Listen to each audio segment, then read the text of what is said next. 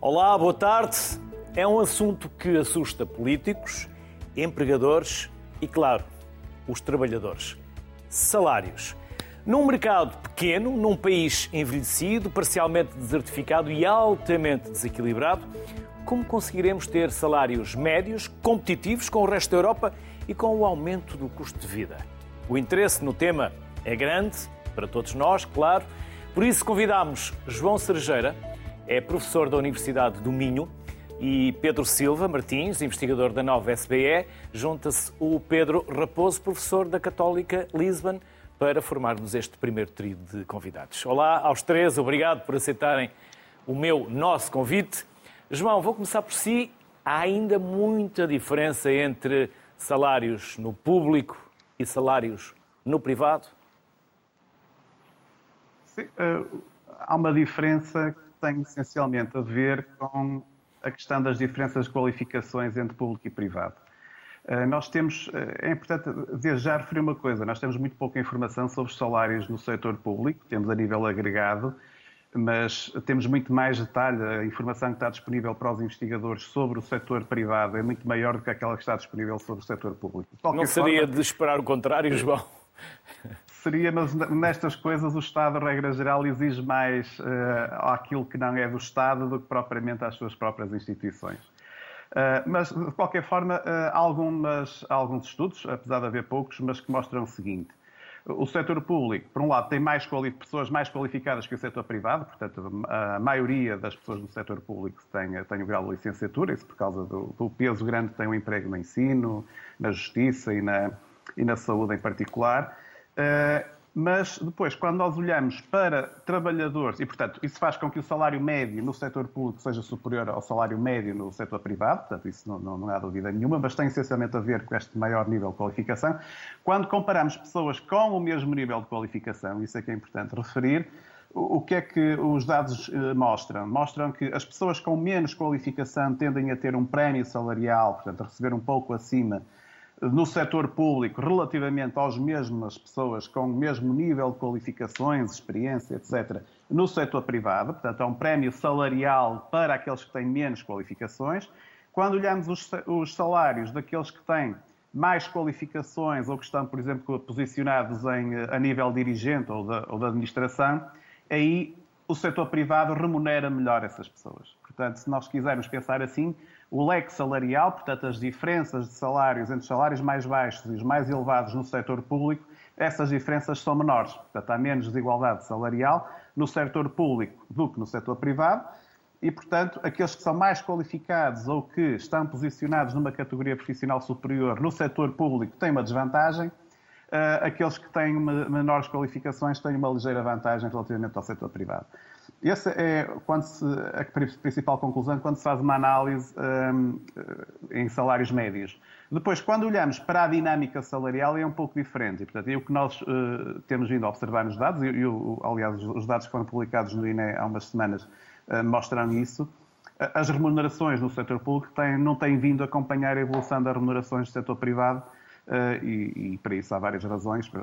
Portanto, estes 0,9% que foram acordados para este ano estão muito abaixo da subida média dos salários que têm vindo a ser verificados no setor privado, que estão quase nos, eh, entre 3,5% e 4%, dependendo da, da ótica começada a medida. Eh, mas, portanto, nos últimos anos tem havido uma perda, de, digamos, de poder de compra uh, relativamente, do, dos funcionários públicos relativamente aos, aos, funcionários do setor privado. Isso também tem a ver com as dinâmicas do setor da parte do, da evolução do salário mínimo, dado que há mais trabalhadores a receber o salário mínimo no setor privado e os, os aumentos do salário mínimo têm sido bastante superiores à subida do salário médio, portanto, isso também tem favorecido, digamos, mais a evolução dos salários no, no setor privado. E depois há um outro conjunto de setores e áreas uh, que têm tido grande procura no mercado, e falamos nomeadamente das profissões ligadas às, às tecnologias de informação e comunicação, uh, onde esses salários uh, no setor privado têm vindo a subir a ritmo bastante acelerado e o setor público não tem sido capaz de acompanhar e depois isso acaba por se demonstrar depois em carência de profissionais e, e o Estado abre vagas e concursos e portanto não aparece ninguém interessado, principalmente por, pela razão de haver uma concorrência forte do setor privado por esse tipo de profissionais. E, e, portanto, há aqui, há aqui várias. Uh, isto é, uma coisa é nós olharmos para os salários nos seus níveis, há diferenças substanciais, mas as dinâmicas também não são exatamente iguais uh, nos últimos anos, isso, portanto, é importante também, também referir. Pedro, em Portugal, quase 3 em cada 4 portugueses ganha menos de mil euros por mês. E esta é uma realidade com a qual nós nos confrontamos. E quando percebemos que depois um jovem uh, médico se questiona, depois de tantos anos a estudar, Vou ficar em Portugal para ganhar 1.100 euros? Uh, boa tarde, uh, obrigado pelo, pelo convite para participar neste programa. Uh, acho que a estatística que mencionou agora é das mais importantes para, para o país. estamos confrontados com, com níveis salariais muito, muito baixos, nomeadamente em termos de comparações com, com outros países da, da Europa Ocidental neste contexto, uh, e tendo em consideração também as, as, facilidades cada vez maiores em termos de mobilidade internacional, as empresas uh, portuguesas estão, estão confrontadas com um desafio muito grande em termos de, de retenção e de recrutamento de trabalhadores. Cada vez há, há mais oportunidades no estrangeiro e penso que, que os jovens portugueses estão cada vez mais abertos, mais interessados em explorar essas oportunidades, na medida em que os diferenciais salariais são, são, são muito, muito significativos salário mínimo num país como, como a Suíça, salário mínimo não o oficial, o salário mínimo da, da prática, digamos assim, do dia a dia, é de cerca de 3.000, 3.500 euros. Portanto, as oportunidades que daqui resultam um, são, são, são muito interessantes e, e, e, realmente penso que esta situação coloca um desafio muito grande à, à economia portuguesa. Penso que temos que, sobretudo, trabalhar na, na produtividade. Essa é, é, a grande variável que, que pode influenciar os salários. Isto passa por melhorias ao nível da organização das empresas, passa por uma maior abertura a mercados internacionais, em que os níveis de, enfim, de preços poderão ser eh, cobrados por estas empresas poderão ser, ser maiores. Passa também por um desafio que eu penso que nem sempre é devidamente salientado neste tipo de discussões, que é o desafio da produtividade ao nível da própria administração pública. Obviamente que isto vai, vai levar-nos também ao, ao, ao, tema que foi mencionado anteriormente, nomeadamente o diferencial salarial e o diferencial de práticas de remunerações entre setor privado e setor público, mas penso que para conseguirmos elevar os níveis salariais de uma forma mais transversal, abarcando também o setor privado, temos que eh, procurar melhorar muito os níveis de, de produtividade da própria administração pública. Se conseguirmos melhorar a qualidade dos serviços prestados nos hospitais, nos tribunais, nas escolas, Uh, penso que criamos uma, um, um, enquadramento muito mais propício à melhoria da produtividade no setor privado e, dessa forma, um, uma melhoria sustentada, um crescimento sustentado dos próprios salários no setor privado. E, de uma forma mais geral, em toda a economia. Uhum. Pedro, há outras formas de discriminação também pelo ordenado género? Por exemplo? Boa tarde, Luís. É curioso, é que somos dois Pedros. Pois, é Pedro Raposo. Estava a falar com o Pedro Silva Martins, agora o Pedro Raposo. Sim, Pedro, peço desculpa. Olá, Pedro também. É, muito obrigado pelo convite. Sim, há outras formas de, de, discriminação, embora para nós economistas é um pouco difícil de, de, de, às vezes, de conseguirmos quantificar esta discriminação. Ou seja, o que nós eh, fazemos é tentar eh, controlar por uma série de coisas que nós sabemos que são importantes, e, nomeadamente a educação, eh, a idade, eh, a antiguidade, e depois a própria ocupação, e depois a partir daí tentamos aferir se parece haver evidência de discriminação ou não. Ou seja, eu posso, posso partilhar que em 1986, uh, uh, se pensarmos na discriminação entre homens e mulheres, por exemplo, as mulheres ganhavam menos que os homens em 1986 estávamos a falar cerca de 32% em média ganhavam menos uh, do que os homens, sendo que em 2019 essa média, essa diferença foi reduzida para cerca de 15%. Ora, isto são só médias uh, brutas, ou seja, se compararmos a média dos salários com a média dos salários de, dos homens com os das mulheres. O que é que acontece? Nós sabemos que houve uma evolução grande nestes uh, quase 40 anos e as mulheres hoje em dia têm um nível de educação muito superior. Logo, o que eu acho que a pessoa quer eh, comparar, mesmo não sabendo muito de estatística, é com a ideia de se eu tivesse em conta que as mulheres hoje em dia são mais educadas, como é que está este diferencial? E o que nós nos apercebemos é que nestes últimos 40 anos nada mexeu, ou seja, a diferença, os homens e as mulheres depois controlaram para o nível da educação e para a empresa onde eles trabalham está em cerca de 25%.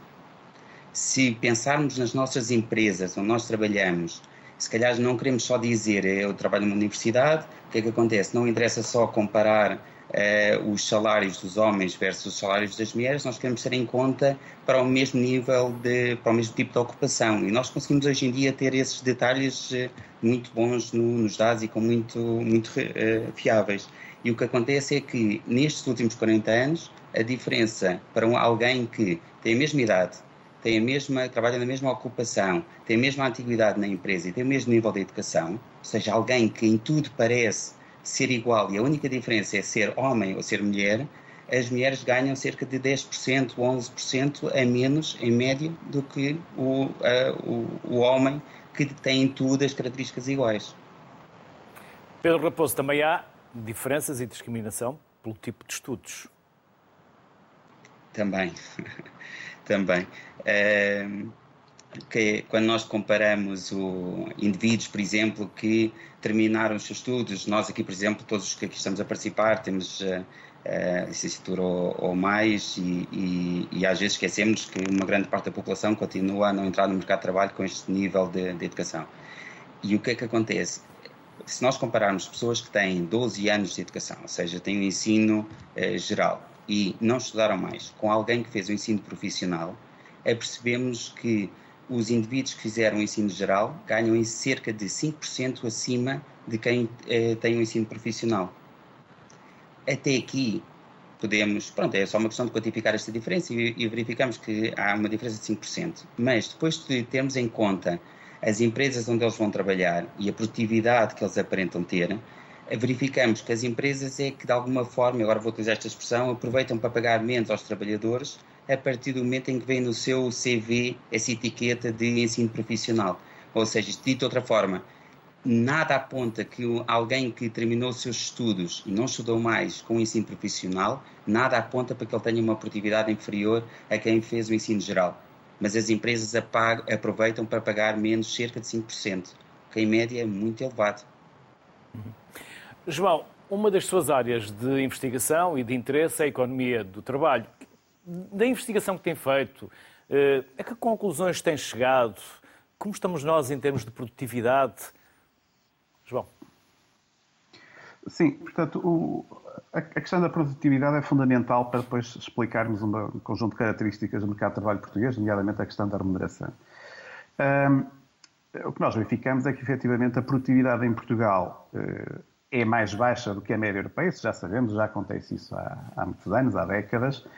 Mas o mais preocupante é que nos últimos anos não tem havido uma convergência. Portanto, nos últimos anos, aliás, uh, e falando, digamos, a última década, desde a da crise financeira, o emprego em Portugal tem crescido de forma bastante acelerada, mas o produto interno bruto, portanto, aquilo que é produzido, tem crescido a um ritmo inferior.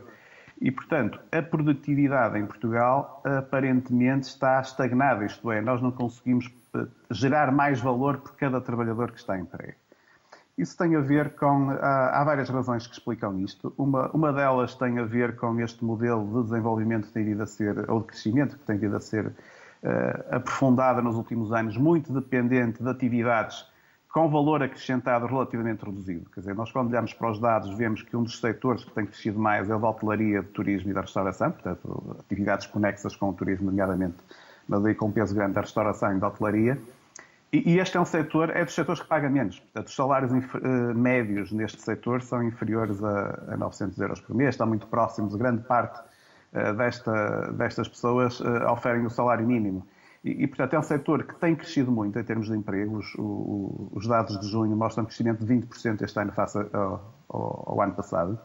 É um setor que já representa praticamente metade do, do se compararmos a, as pessoas na indústria transformadora com este setor da restauração e da hotelaria, a indústria transformadora tem cerca de 600, quase 700 mil trabalhadores, este está perto dos 300 mil, portanto é praticamente metade, já tem uma importância muito grande e é um setor de baixas remunerações. Portanto, os setores que têm crescido em Portugal, nomeadamente, e este em particular, é um setor que, de, baixas remunerações. Portanto, isso explica também, eh, é de baixa produtividade, gera um, valor acrescentado por trabalhador relativamente reduzido e, portanto, em termos médios, faz com que a evolução da produtividade média tenha sido, tem sido baixa. Depois há, há razões, até que podemos eh, questionar então é porque é que não há uma especialização da economia portuguesa em direção a setores mais produtivos.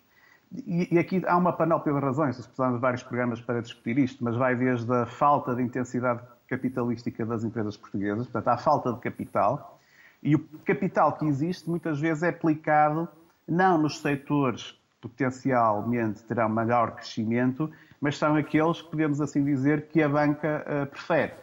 E, e, em Portugal o financiamento está muito dependente de garantias reais, nomeadamente o imobiliário. E o que eu quero dizer com isto é que será mais fácil, por exemplo, o empresário obter financiamento junto à banca para fazer um hotel, porque tem uma garantia real, tem imobiliário, do que, por exemplo, para investir numa empresa de novas tecnologias onde o risco é maior. E, portanto, esta aversão ao risco também da forma como é financiada a economia portuguesa, já para não falar, enfim, dos erros todos que houve e depois que deram origem às crises bancárias que tivemos e, portanto, os resgates bancários que tivemos, mas já para não falar nisso, houve erros fundamentais na avaliação de risco e na própria gestão uh, do sistema bancário, etc. Mas mesmo assim, continuamos com um sistema de financiamento empresarial muito baseado ainda no setor bancário, no crédito bancário, que depois precisa de colaterais reais eh, e, e, portanto, quando uma empresa se quer desenvolver nas novas tecnologias, o que nós verificamos quando se fala nos unicórnios portugueses, o que se verifica é que quando ele passa ao unicórnio já não é português, porque entretanto já abriu ou passou a sede ou para Londres ou para São Francisco ou para os Estados Unidos, e era importante perceber as razões. Algumas dessas razões têm a ver com a facilidade de acesso ao crédito e a facilidade de acesso ao financiamento. E isso é, é algo que tem sido pouco discutido, porque isso era possível, portanto, há empresas portuguesas nestes setores mais avançados que estão a crescer mas cada vez deixam de ser portuguesas e estão a ser menos portuguesas, apesar dos empreendedores serem portugueses, e grande parte até do trabalho é feito cá em Portugal. Mas depois a componente de maior valor acrescentado, a parte da concessão dos produtos, do, do, software, do que for, do serviço, está a ser, eh, acaba por ser deslocalizado para uh, zonas, uh, como eu disse há pouco, ou Inglaterra, ou Canadá, os Estados Unidos, ou outros países, e portanto e não fica esse valor retido, retido em Portugal. E portanto isso era algo que nos devia preocupar. Depois há outros problemas que têm a ver com a, ainda a, a, baixo nível de inovação da economia portuguesa como um todo, os recursos públicos não estarem muitas vezes a serem orientados para atividades com maior valor, mas muitas vezes orientados mais por questões de, de, de, de política de curto prazo. Enfim, toda a discussão vamos trazer para aqui do, do capital que foi colocado na TAP, mas poderia ser discutido se faz sentido investir numa empresa que sistematicamente não dá prejuízo. Portugal, por exemplo, é um exemplo, mas nós, Portugal tem três companhias aéreas públicas, a SATA, Portugal e a TAP, e nenhuma delas dá lucro, já não dá lucros há, há vários anos e, portanto, dificilmente dará lucros e, portanto, porque é que continuamos uh, com este modelo? Isto é, o próprio uh, setor público parece que tem algum receio, alguma também uh, quase, enfim, quando se fala em lucros parece que é algo imoral, portanto, aplicar dinheiro em algo que dê um retorno parece aqui qualquer coisa de moralidade mas isso é fundamental que o Estado oriente os seus investimentos também numa perspectiva de, de retorno, e, portanto, retorno, neste caso, retorno social e retorno coletivo. Uhum. E eu acho que essa, a questão das políticas públicas também tem que ser orientadas para esse sentido. Pedro Martins, sem eh, lhe deixar a oportunidade de voltar a estes temas que o João eh, aqui eh, enumerou, permita-me também, Pedro, que é um de Pedro Martins, eh, mas o Pedro Raposo depois também poderá responder à questão, se assim quiser. E os nossos empresários? São dos menos ou mesmo os menos uh, ou aqueles que têm menos formação, isso não impacta depois uh, nas empresas, na sua capacidade de empreender e na sua capacidade de gerar riqueza para pagar salários? Eu penso que é, que é uma das dimensões uh, da, dos desafios que, com que estamos atualmente confrontados, portanto, é uma, é uma dimensão que me parece incontornável. Um, Portugal tem, tem, um, tem um passado que inevitavelmente continua a influenciar o nosso presente e que irá continuar a influenciar o nosso, o nosso futuro.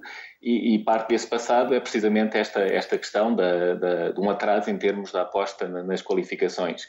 Isso reflete-se ao nível dos trabalhadores, reflete-se ao nível dos empresários, reflete-se ao nível uh, de vários trabalhadores que gostariam de ser empresários, mas uh, por desafios vários, nomeadamente o acesso ao capital, que já foi aqui mencionado, não conseguem fazer essa, essa transição. Há aqui também um, um potencial muito grande de, em termos de empreendedorismo que não é realizado por uh, dificuldades várias, nomeadamente ao nível do, do acesso ao capital, para que as pessoas possam desenvolver esses, esses negócios.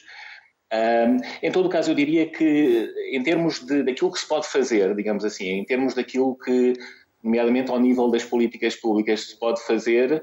Enfim, há aqui uma dimensão interessante e relevante em termos de, de continuidade e de alargamento de, de programas e de projetos que possam incrementar o capital humano dos empresários, os empresários atuais e os empresários potenciais. Portanto, há aqui uma, uma dimensão que eu penso que, que é relevante mas talvez eh, dissesse que haverá outras dimensões que poderão ter maior prioridade ao nível eh, destas novas políticas públicas.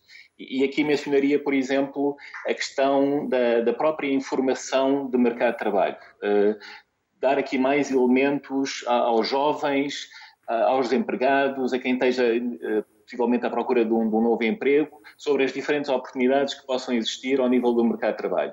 Acho que há aqui um trabalho que, que poderá ser desenvolvido uh, e haverá aqui uma responsabilidade particular junto das entidades públicas, no sentido de juntar esta informação e disponibilizá-la de uma forma mais útil junto dos interessados.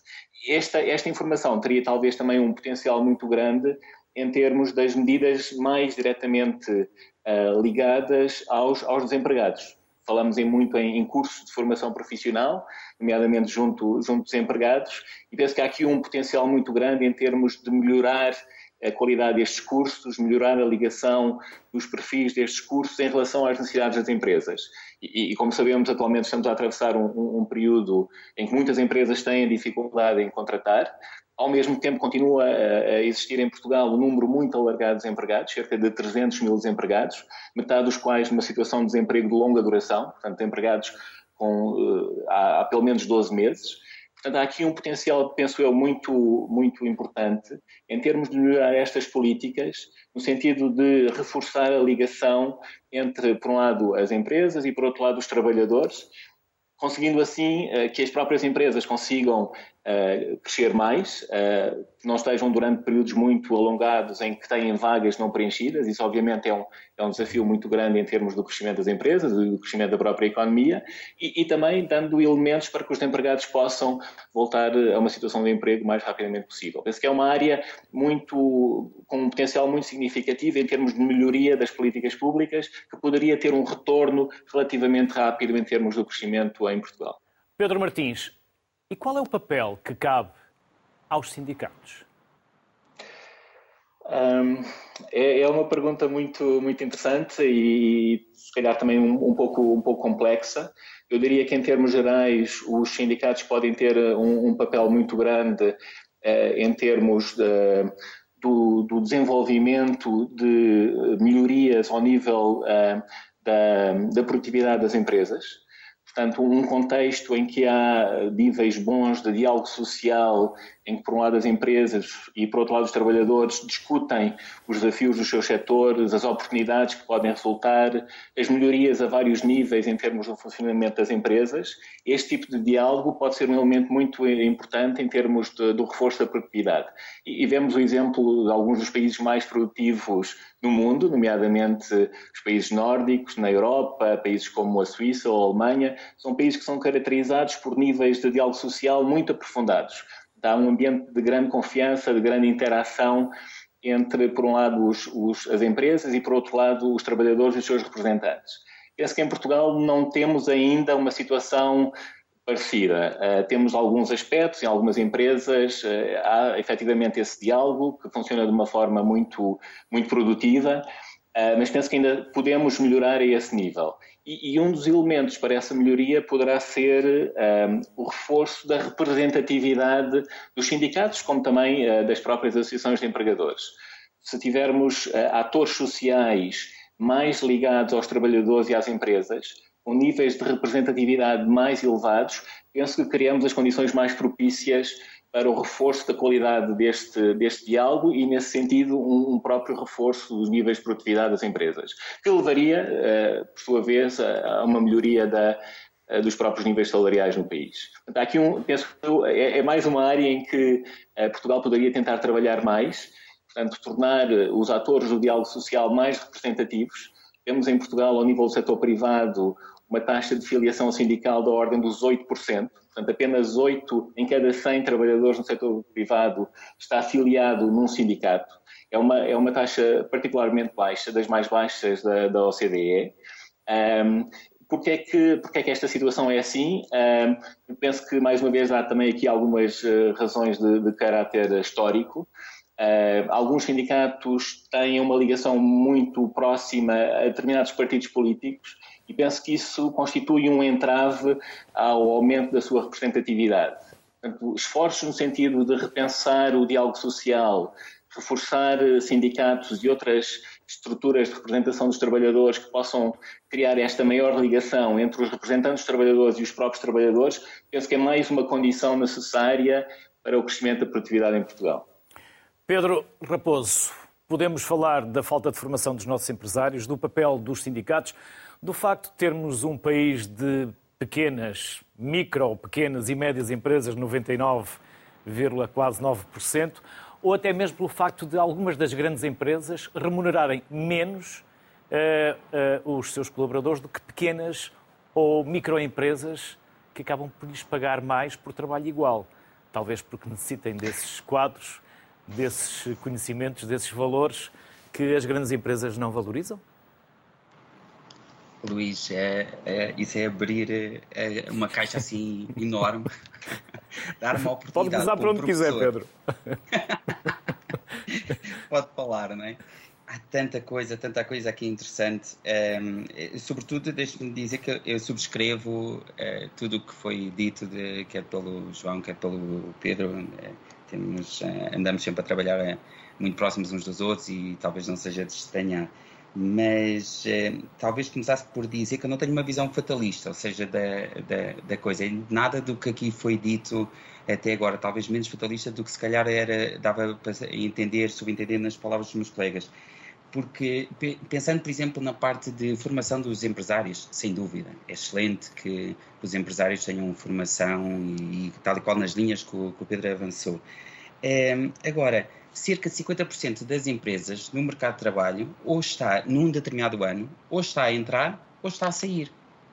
Ou seja, isto há uma rotatividade enorme das empresas. E eu quero acreditar que toda a evidência aponta para as empresas mais fortes, as que estão mais preparadas, essas que têm capacidade para crescer, essas não vão morrer de um dia para o outro. É muito aquele. Eu muitas vezes, quando vejo um café, quando vejo alguém abrir uma, uma loja, eu costumo lhes dizer: olha, boa sorte sobretudo no primeiro ano. Porque o primeiro ano é, de facto, se calhar o momento em que essa formação do empresário é muito importante para saber fazer o planeamento, para saber eh, preparar o, o, o, negócio. Agora, em termos de, de, de, desta formação dos, eh, dos nossos indivíduos, nós, em 2000, estavam a entrar no mercado de trabalho, se olharmos só para os indivíduos, estavam a entrar no mercado de trabalho, 15% tinham licenciatura ou mais.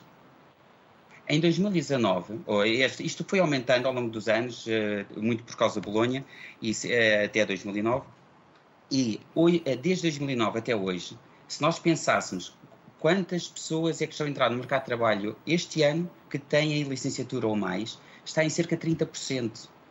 Eu olho para este número e, sinceramente, não, não consigo formalizar se é pouco ou se é muito. A minha intuição é que é pouco seja, e é pouco. E há pouco, anteriormente no programa, estávamos a falar sobre ah, ele, eh, os salários são baixos e agora eles, um médico vai trabalhar para, para o estrangeiro. É ótimo, é ótimo. É a primeira coisa que eu digo aos meus alunos quando estão na licenciatura. Então, já se inscreveram no programa Erasmus. Quem é que Vão, mas voltem. Marcado, já sabe onde é que vai. Vão, mas voltem. É? Porque muitos depois vão e já não é, voltam. E nós apostámos, é, pagámos essa formação a uma das melhores gerações de sempre, provavelmente, e depois não beneficiamos de, dos conhecimentos. Não, mas voltam.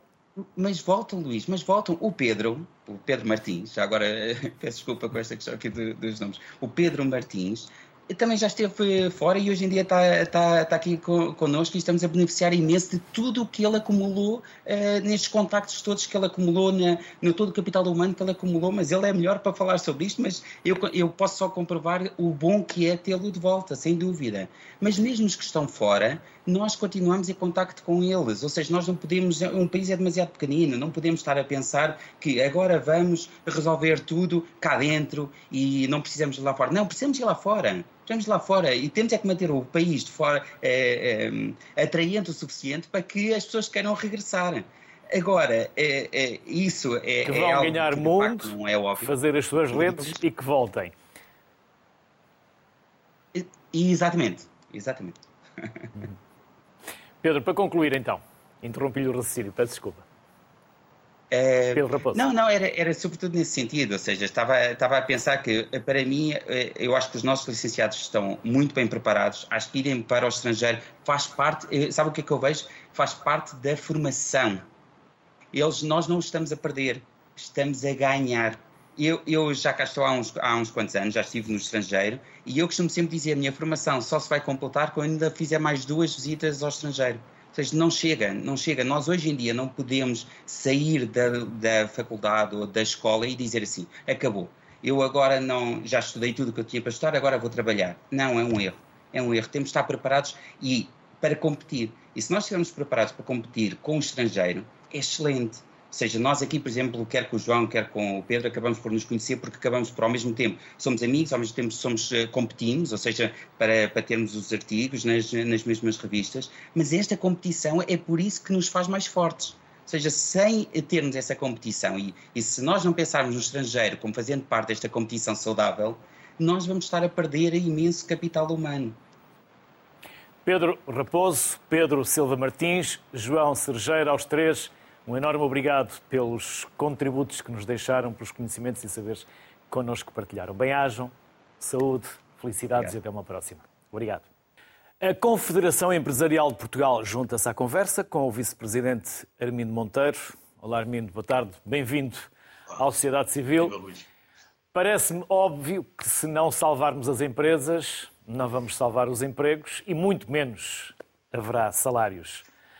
Por isso, Armindo Monteiro, o que é que é urgente fazermos para salvar as empresas, porque vêm tempos, já estamos a vivê-los, muito difíceis para as empresas. Eu creio que o que estamos aqui a fazer, Luís Castro, é, é exatamente isso, é contribuir de forma pedagógica para identificar o problema e tentar encontrar soluções.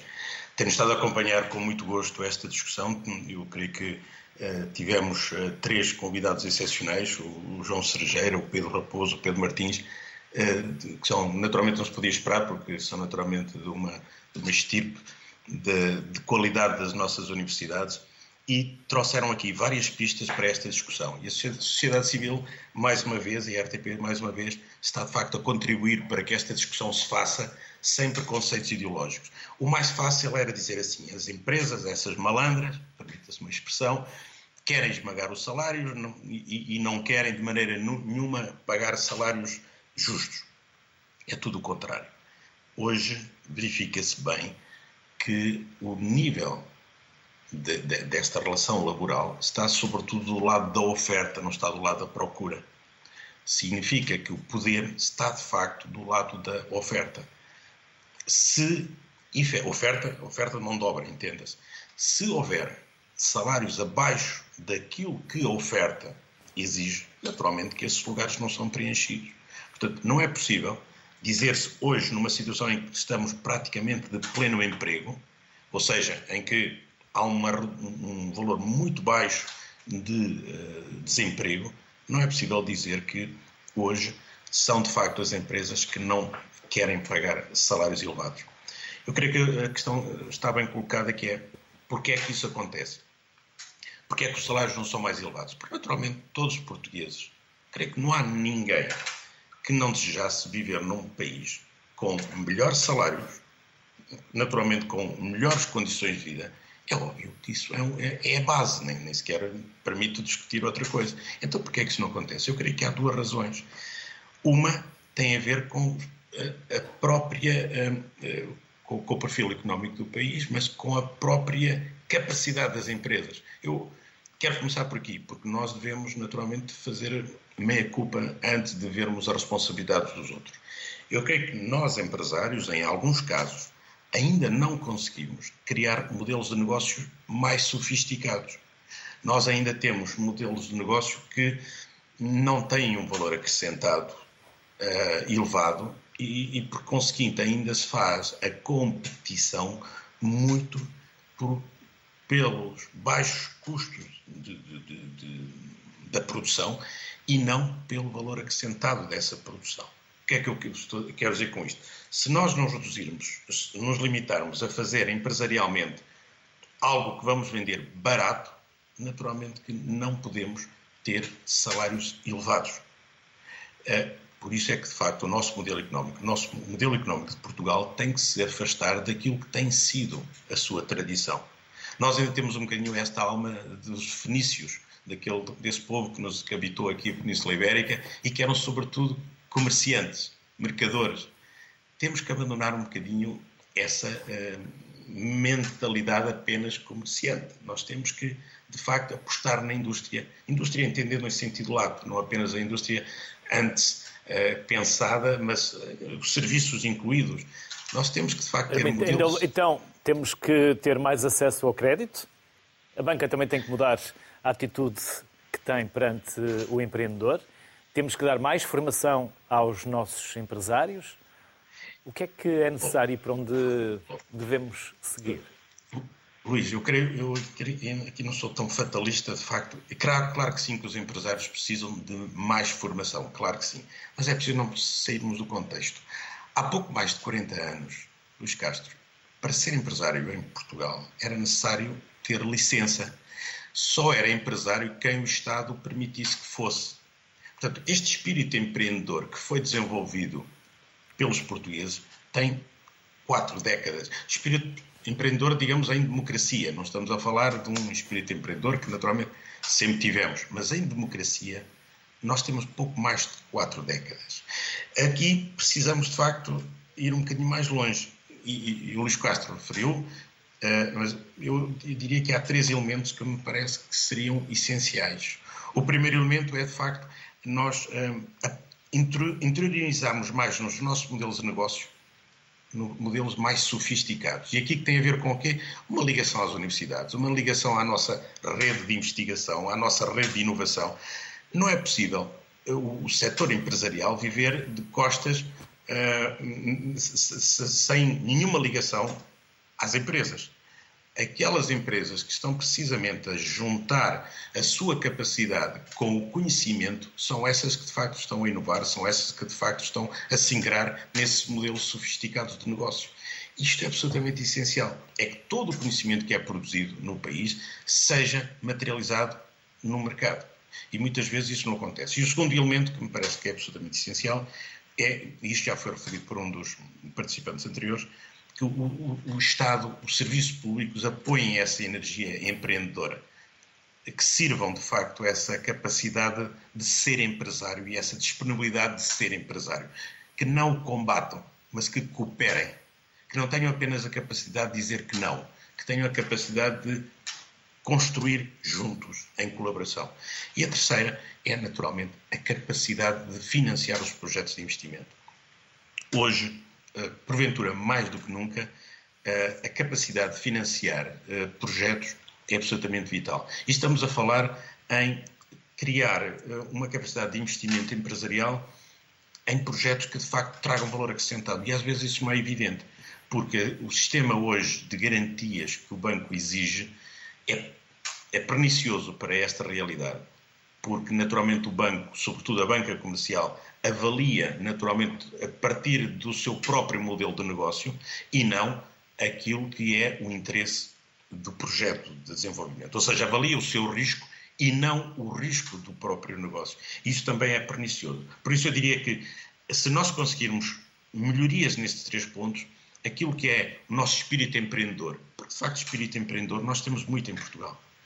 Mas eu creio que hoje o problema não é o espírito empreendedor, é a matéria empreendedora. Ou seja, a capacidade de termos um ecossistema que permita, de facto, transformar projetos em modelos de negócios sofisticados e que, através daí, permita, naturalmente, gerar rendimentos mais elevados e que permitam que, naturalmente, os portugueses, todos os portugueses, possam desenvolver em pátria, em, em, em solo nacional, Naturalmente, quando estou a dizer isto, não estou a apelar a um sentimento balofo apenas de ficarmos dentro de país. Não, nós precisamos conhecer mundo, mas conhecendo o mundo, indo lá para fora, mas permitindo desenvolver o nosso território, porque efetivamente precisa da energia de todos e aqui não apenas os empresários, não apenas o setor do Estado, os trabalhadores, todos têm que estar envolvidos nesta ideia que é uma ideia muito objetiva. Não é possível distribuir. E o nosso Presidente da República acabou de dizer na reportagem, eh, não é possível este esforço coletivo não é possível distribuir sem primeiro aumentar a riqueza. Nós podemos, naturalmente, ter a ambição de fazer ao contrário, que é distribuir e depois aumentar. Penso que não faz sentido. Primeiro nós temos que aumentar a, a riqueza, temos que criar a riqueza e depois distribuir. Não costuma dar, não bom, costuma resultado, dar bom resultado. Porque e já temos aí, isso em muitos momentos da nossa história. Iríamos contribuir, sobretudo, para, para uma, uma, uma, uma ideia em que o mérito, depois, de facto, uh, não se permeia esse mérito, naturalmente, e, e, é importante criarmos o mérito. Quando estou a falar de mérito, não estou a falar apenas do mérito dos empresários, estou a falar do mérito dos trabalhadores, porque naturalmente há trabalhadores e trabalhadoras e uns não podem, de facto, ser balizados pelos outros.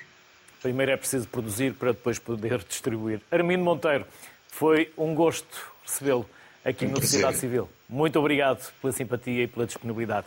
Felicidades e até uma próxima. Obrigado, até a próxima. Obrigado. Seguimos a conversa com mais perspectivas, agora com uma dupla. Isabel Correia, professora da Católica Lisbon Business and Economics, e Ricardo Cunha, que é professor da Católica Porto Business School. Ambos, obrigado pela simpatia que tiveram também em aceitar o nosso convite. Vou começar pela Isabel. Isabel, durante bastante tempo achámos que fazíamos a paz no mundo pelo comércio. Depois veio uma pandemia e veio uma guerra. E afinal, não é bem assim. E lá se foi a globalidade o globalismo? Uh, ou é apenas uma pequena moça e tudo voltará mais à frente a girar à volta da globalidade? Bom, bom dia boa tarde e obrigado por, por este convite. Esta é uma, é uma pergunta muito difícil, uh, porque uh, claramente não, não, não cabe dentro de, de, da, da minha capacidade como economista mas não sei se cabe dentro da capacidade. Podemos ir do global e ir descendo e ir descascando. E, e tu, Até à produtividade. Tu, tu, sim, tu, tem, tem, muito que ver com, com nós pensarmos que, que, que, os, que, os, países são capazes de colaborar naquilo em que juntos podem construir e de concorrer naquilo também em que uh, os pode beneficiar individualmente. Uh, e nós estávamos habituados a, a um a um modelo de multilateralismo, como, como chamávamos, em que claramente, a partir, a partir do, do, fim da Segunda Guerra Mundial, fomos construindo um, um, modelo baseado em alguma relação de confiança mútua, em que a parte, eh, a parte económica ou comercial era, era, era, era protegida pela da, da agressividade política e da, e da construção mais de, de tensões geopolíticas. E estamos num momento em que houve uma ruptura de, dessa, dessa separação, digamos assim, de, de águas, e portanto é um bocadinho difícil de perceber o que é, o que, é que vem a seguir. Aquilo, aquilo que nós podemos dizer é que uh, para, para, cada economia individual, uh, termos um mundo globalizado tem vantagens, continua a ter vantagens enormes. Não é? Não, não, podemos dizer que é, que é, uma vantagem de primeira ordem, que eu acho que, há, há, muito também a tendência de dizer a globalização é, é, o, é, o, efeito mais importante para o desenvolvimento económico, não, não parece que seja essa, essa a razão, mas é, mas, é um, mas é um fator que ajuda muito, principalmente economias, por exemplo, como, como a economia portuguesa, economias que têm naturalmente algumas algumas tendências de, de, se protegerem, de tentarem, de tentarem proteções de Estado, de tentarem algum tipo de, de, de não abertura, e esta abertura ao exterior, através da globalização, dá-nos aquilo que, por sermos pequenos, temos mais dificuldade de fazer sozinhos. E, essa, essa é a grande, a, a, a, o grande desafio de conseguirmos manter essa, essa tensão que a, que a abertura ao exterior nos dá, de podermos sempre fazer melhor e fazer aquilo que fazemos melhor, uh, uh, sem que isso seja só uh, um, um, uma, qualquer, qualquer, qualquer, qualquer coisa que vem de uma cultura interior, que nós, que nós, que nós claramente não temos como, como, como primordial no meu, no meu ponto de vista.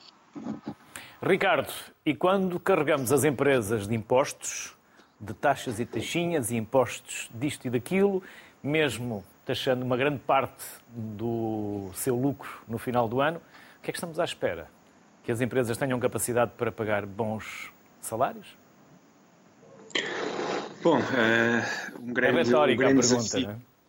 A pergunta é um pouco retórica, mas, e a resposta é um bocadinho difícil. Quer dizer, a grande questão que eu acho que se põe, o grande desafio uh, que nós temos é uh, como é que nós conseguimos aumentar, aumentar salários e aumentar ao mesmo tempo a competitividade das empresas e da economia portuguesa. Portanto, eh, de facto, nós, nós temos tido eh, evolução eh, na exportação, temos, temos indústrias que são campeões de exportação, a indústria têxtil, a indústria de calçada, a indústria metalomecânica, mas que sempre beneficiaram, de certa forma, de, de baixos salários, de, ou seja, nós temos salários que são, são substancialmente abaixo da, aquilo que é média europeia e daqueles com quem nós nos comparamos, ehm, e, mas ao mesmo tempo temos uma necessidade incremental de produtividade porque acabamos por não eh, concorrer diretamente muitas vezes com, com, com, os países com os quais nós nos comparamos, mas com outros países.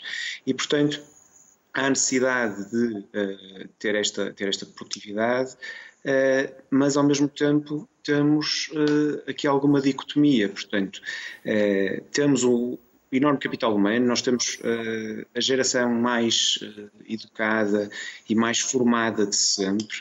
Um, ehm, temos ao mesmo tempo, e isso nós vemos claramente na, na, na, procura que temos tido de empregos e de uma evolução nos tipos de trabalho uh, que tem sido cada vez mais procurar também noutras indústrias novos negócios em Portugal que, com investimentos brutais na área dos serviços partilhados, na área dos call centers, dos serviços financeiros, áreas que recrutam enorme gente, enorme número de gente uh, procurando exatamente este capital humano. Mas ao mesmo tempo temos também necessidade de munir as empresas uh, com, este, com este talento uh, que nós vemos de algum capital, ou seja, o que, eu o que eu quero dizer com isto é nós temos evoluído uh, no salário mínimo, uh, temos evoluído nos salários mais baixos, mas depois uh, temos este talento. E o exemplo que nós podemos dar, nós, nós como professores universitários acabamos de poder dar este exemplo de uma maneira muito, muito cabal, que é um licenciado hoje na Católica, no caso, posso dar o caso da nossa, da nossa escola, portanto, da Católica Porto Business School, tem praticamente a empregabilidade garantida, mas os níveis de salário que nós temos hoje estão muito similares aos níveis de salário que temos quando eu saí da universidade há, há 20 anos, ou há 20, 21 anos, ou há 20 e poucos anos. Portanto, isto, de certa forma, está um bocadinho comprimido, e com estas questões de, de inflação, por exemplo, ao nível das matérias-primas, inflação ao nível dos custos gerais que em Portugal acabam por comportar um valor significativo no custo horário laboral um, que temos comparativamente ao resto da média da média da Europa, acabam por trazer uh, alguma dificuldade de amortecimento de combinar exatamente esta questão da competitividade com a questão do, um, do, do, aumento de salários. E isto estamos a falar também ao mesmo tempo de empresas que, que em Portugal, por via da, da crise, por via da, da necessidade de ajustamento que tivemos, acabamos por ter aqui também uma necessidade de capitalização. Portanto, a, a, máquina fiscal, de certa forma, tem que ajudar exatamente nesta mecânica de, de trazer mais rendimento às, às, famílias e trazer mais rendimento aos trabalhadores, permitir os salários reais aumentarem de forma significativa, mas ao mesmo tempo mantendo a máquina produtiva e de produtividade uh, acelerada e, portanto, eh, mecanismos fiscais, e respondendo de certa forma a esta, a esta questão, mecanismos fiscais são relevantes, portanto, para, para permitir, sejam eles ao nível das empresas, seja ao nível da devolução às famílias, será a forma de, de permitir, de certa forma, ou colaborar neste, neste aumento real. Portanto, um, creio que, creio que, que um, de certa forma, isto uh, é relevante também ao nível dos, dos, dos, trabalhadores mais qualificados. Quer dizer, nós temos que. Uh, eu, eu, costumo usar muitas vezes este exemplo quando, quando falo, que é, uh, por vezes, nós termos contratarmos 10 engenheiros, 10 doutorados, e fala-se muito em emprego qualificado e científico, para uma empresa, uh, por vezes não resolve nada se nós não formos capazes de capitalizar essa empresa, financiar os projetos de investimento, como se estava a falar antes, ser capaz de capitalizar e de dar as máquinas, por exemplo, que são necessárias para que o processo produtivo aumente, dar os, as ferramentas para que o processo, a, a capacidade instalada é de facto algo que tem que, tem que crescer também em paralelo. Portanto, isto é, o grande desafio é mesmo este, é, é ser capaz de aumentar a, a competitividade um, ao mesmo tempo que, uh, quer dizer, isto, isto é, é uma, uma, equação que é geonífica, quer dizer, não, não, há, não há possibilidade puramente de aumentar salários se não formos capazes de, a quem paga esses salários, darmos também uh, ferramentas para que captem esse valor e que incrementem esse valor de forma direta. Isabel, abri aqui o seu currículo e fui ter uh, a um paper uh, também sobre fiscalidade. Quer falar sobre ele? Quer falar sobre a fiscalidade? Uh... Um, sim, eu, eu, posso pegar um bocadinho naquilo que foi até agora e, e, e talvez dividir duas partes que eu acho que é importante ter, ter claros, pelo menos na, do, do, meu ponto de vista como macroeconomista. Uma parte é a parte da, da, da fiscalidade e da tributação.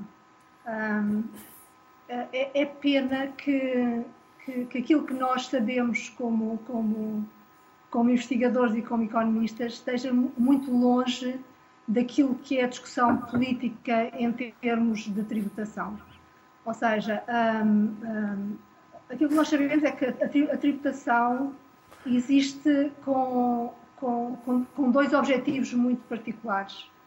Um é o objetivo direto de financiar o Estado, portanto, o Estado tem que, tem que usar os impostos para se financiar, e, e o outro é como o instrumento redistributivo por excelência, ou seja, uh, por muito que, que se pense, uh, no nosso caso português, por exemplo, no, na, na, Segurança Social como o, o, o Ministério mais perto da, daquele que faz redistribuição, isso, isso não é verdade. O Ministério das Finanças e, a, e a, parte tributária é, é, é um instrumento político por, por excelência que deveria ser usado para fazer, uh, fazer distribuição ou redistribuição. E, e, e, quando nós começamos a pensar dessa forma, a, questão dos salários cruza-se muito rapidamente, porque, porque, nós sabemos que grande parte, grande parte da, da, daqueles para os quais nós gostaríamos de redistribuir têm, têm, têm uma percentagem do seu rendimento que vem uh, uh, quase, quase completamente da parte de, do, do, seu trabalho, do, do, seu salário. E, portanto, a questão como é, como é, que, como é que é tributado o salário e como é, como é que a, a, o sistema fiscal está montado de modo a redistribuir para aqueles que têm menos riqueza e menos rendimento, cruza-se necessariamente com o salário. Mas cruza-se de uma maneira muito diferente daquela que normalmente é feita à discussão. E que tem que ver exatamente com aquilo que o Ricardo estava a acabar de dizer, é que uh, o, salário é determinado uh, em primeira instância pela capacidade que a empresa tem de remunerar os seus trabalhadores. É, essa, essa é que é a possibilidade de pagar bons salários, é a capacidade que aquilo que é produzido numa empresa depois é capaz de, de, de ser distribuído entre uh, basicamente entre aqueles que, que investiram na empresa, aqueles que, que, que, gerem a empresa e aqueles que trabalham na empresa. E a maneira como esta redistribuição é feita tem que ver eh, com, com algumas políticas internas da empresa, mas tem muito que ver com a parte de tributação que é, que é posta, que é posta na, na economia. E aquilo que nós sabemos, dá, dá, também completamente estabelecido desde o início dos anos 80, é que uh, uh, se, se, como, como, como, acabámos também de ouvir falar, nós temos este talento enorme, cada vez gerações mais, mais qualificadas, mas eles só são capazes de, de contribuir para gerar riqueza na economia quando são capazes de ser combinados com as tecnologias que, que lhes permitem trazer como coisas que valem para a sociedade aquilo que eles são capazes de fazer e, e quando, e quando são, uh, e quando a organização da, da, da, da, empresa onde eles interagem com essa tecnologia é feita de uma forma muito eficiente, ou seja, a, a organização da empresa, a capacidade de gestão, mais a tecnologia, é aquilo que faz com que o talento da, do capital humano possa ser transformado em qualquer coisa que tem valor para, para a sociedade. E, portanto, se eu quiser que, que, que, que, esse valor seja realizado, aquilo que eu tenho que ter é muito bons gestores e muito boa tecnologia. Portanto, ser capaz de atrair isso. E isso só é possível, é isso que se é provado, quando a tributação desses fatores é muito baixa. Porque esses fatores são fatores muito voláteis no, no, no mercado internacional. Eu devo, eu devo conseguir tributar muito pouco o capital diretamente e, e capital, quer, quer o capital de gestão, quer o capital de organização, quer o capital tecnológico per se, e, e, e devo-me focar como é, que devo, como é que devo tributar os salários. E está provado que se eu fizer isto, tributar pouco o capital e tributar muito os salários, eu consigo pagar um salário líquido muito mais alto, porque o salário bruto aumenta de uma forma completamente desproporcional em relação àquilo que aconteceria em caso contrário. Uhum. A, outra, a, outra, questão que eu queria referir em relação àquilo que foi Para terminarmos, ainda não, entrei no, ainda não entrei no meu artigo, mas essa é outra questão, é, é, é que hum, eu só posso pagar os salários mais altos quando realmente esta capacidade de produzir acontecer. Eu não posso ir ao contrário. Os salários serão mais altos quando aquilo que for produzido é maior. E, e, e, portanto, a, a, produtividade é qualquer coisa que, a produtividade, aquilo que é produzido em conjunto numa empresa, uh, é qualquer coisa que é, que é, é uma condição a, a, priori. E depois eu posso, depois eu posso gerar salários melhores que podem ser distribuídos. Portanto, eu tenho, eu tenho hoje em dia esta situação muito triste em que estes jovens que estão a entrar uh, no mercado de trabalho, possivelmente isto já foi falado, numa, numa, numa uma situação de, de crise já longa, uh, vão, vão ser penalizados, por um lado, por entrarem numa situação fraca da economia, mas também vão ser penalizados por estas incapacidade de ser bem combinado o seu capital humano com uma boa capacidade de organização e com uma boa tecnologia que é capaz de ser atraída para o nosso uh, país porque é acarinhada do ponto de vista fiscal e tributário e de outros custos de contexto que não são diretamente só a parte fiscal per se. Mas eu já me estou aqui a... Ricardo. Não cheguei a falar do, do, meu trabalho. Fica para a próxima, teremos oportunidade para. Eu li aqui um bocadinho do abstract do seu paper, depois teremos oportunidade de, mais à frente, num outro programa, depois voltarmos ao tema.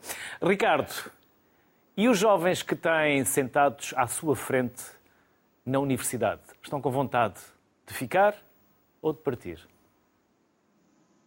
Esse, esse, é um dos grandes, esse é um dos grandes temas, uh, por vezes, que nós temos. Nós hoje em dia temos um, um, mercado de trabalho que é perfeitamente, na área qualificada, é perfeitamente uh, líquido e, portanto, nós temos, nós temos de facto, uh, grande procura internacional pelos nossos, pelos nossos, os nossos licenciados e os nossos mestres que, que, neste momento saem das universidades. Uh, na prática, o que nós temos é, um, de facto, um capital humano grande, uma geração muito formada uh, e muito procurada, especialmente alguns cursos são, são de elevada procura no, no exterior uh, e procuram, de facto, oportunidades melhores. Nós temos um, um, salário médio de saída bastante baixo.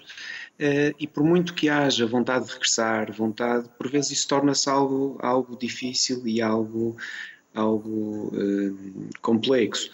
Eu diria, até neste momento, nós uh, uma percentagem grande de alunos a sair, a procurar aventuras fora, seja, seja em, em empresas internacionais, seja em empresas portuguesas no, no, estrangeiro, mas de facto há, há, essa procura.